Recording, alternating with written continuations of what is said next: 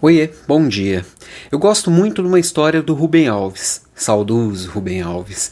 Ele conta a história de uma mulher que tinha na frente da casa dela um IP.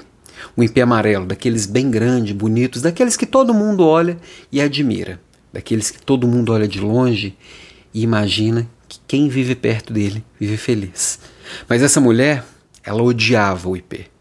Porque ela não conseguia olhar o IP com os olhos. Ela só conseguia olhar o IP com a vassoura. Ela só olhava para a sujeira que aquelas flores traziam para frente da casa dela. E com muita raiva, todos os dias acumulando aquela raiva de ter que limpar aquela sujeira, ela foi lá e matou o IP. Ela envenenou o IP e ele deixou de fazer parte da vida dela. A vassoura não sofreu mais com o IP. Por que eu gosto dessa história? Porque ela traz bastante reflexão, como muita coisa que o Rubem Alves traz, com muita simplicidade e muita profundidade.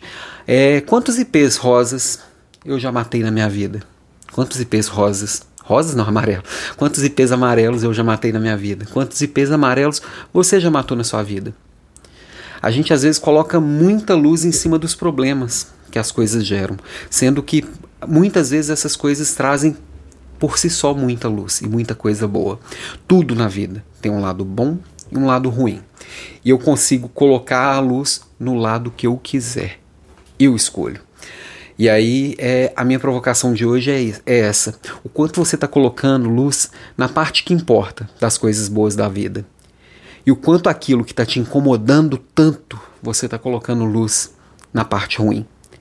E olhando para ela só com o olhar da vassoura Dá uma observada, o que, que aquilo pode estar trazendo de bom e se vale a pena colocar luz na parte boa ou se realmente aquilo só precisa de dar uma varrida ou precisa de dar uma corrigida.